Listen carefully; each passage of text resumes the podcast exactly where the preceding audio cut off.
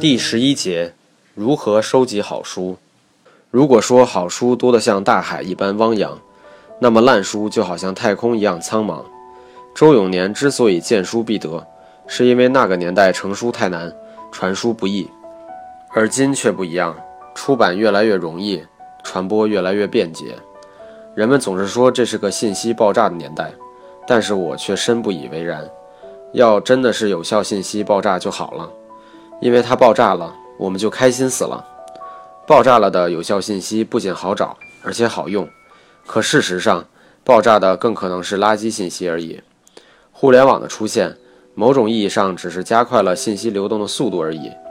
在有效信息创造方面的提升，尽管很明显，但效用从目前来看却依然有限。于是，更得益于传播速度增加的是垃圾信息、无效信息。而相对来看，有效信息却前所未有的更加难以寻找、筛选。所以，花时间选书不仅一点都不浪费时间，更重要的是这个过程等同于在提高自己的生活质量。我个人对各种时间管理技巧都抱有一定程度的狐疑，只相信用正确的方法做正确的事情，才能不虚度光阴。读书是需要消耗时间的，消耗时间等同于消耗生命。只要意识清醒，有谁愿意无所谓的浪费生命呢？最先可以从作者入手，买牛人写的书，尝试着去理解牛人的看法和想法。想了解任何一个学科，都可以先去看看那个学科里当前最著名的人写过哪些书。最著名的人不一定是最好的作者，但总体上来看，他还是最靠谱一些。我读宏观经济学的时候，第一本教科书。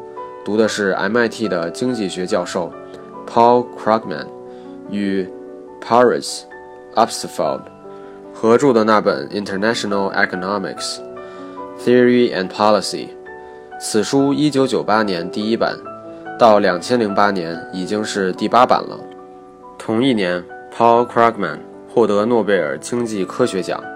这样的作者所写的书，读起来相对更加放心一些，尽管。时时刻刻保留一点怀疑态度没什么不对，也确实应该。再后来想去认真读一下心理学的时候，我选的第一本书是宾夕法尼亚大学心理学教授 Martin E. P. Seligman 的《What You Can Change and What You Can't: The Complete Guide to Successful Self-Improvement》。有些时候，我们需要去了解一个之前全无了解的领域。这样的时候，我们可能几乎没办法知道那个领域里究竟有哪些牛人。那还有另外一个办法，从版次入手。一般来说，我只买第二版以后的书。大约在一九九七年前后，二十五六岁的我，突然有一天发现自己竟然缺乏足够的逻辑思维能力，于是只好跑到图书馆里找答案，从 “thinking” 这个词入手开始检索。发现有很多书的名字都是以 critical thinking 为关键字，那之前我都不知道还有这样一个词组，可见我有多么孤陋寡闻。于是，在一大堆名字里有 critical thinking 的书籍里，选择了一本五六年前第一版，当时已经再版四次的书《Beyond Feelings: A Guide to Critical Thinking》，作者是 Vincent Ruggiero。此书于两千零七年发行第八版，一点都不夸张的讲，这本书成了我那次重生的起点。直到今天，我都会时不时拿出这本书翻一翻。反后读过这本书之后，顺藤摸瓜又找到一批相关的好书，于是就不停地有着暗爽的机会。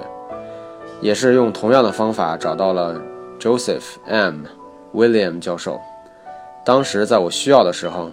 找到了他那本在1981年首版，2000年已经第六版的《Style: Ten Lessons in Clarity and Grace》。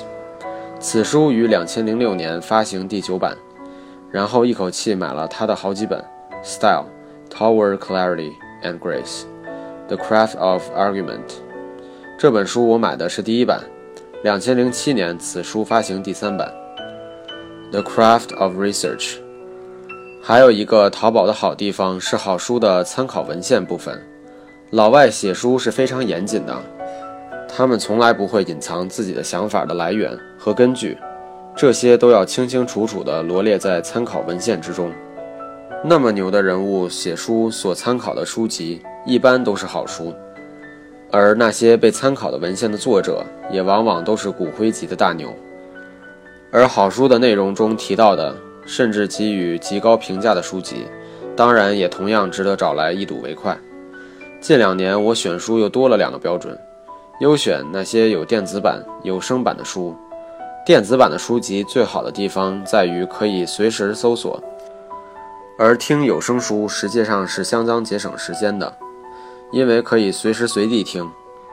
一本厚厚的书，其实全文朗读只不过是区区一二十个小时而已，往往一两周之内可以反复听上好几遍，而且占用的还只不过是走路、打车等无法阅读的时间而已。相当划算。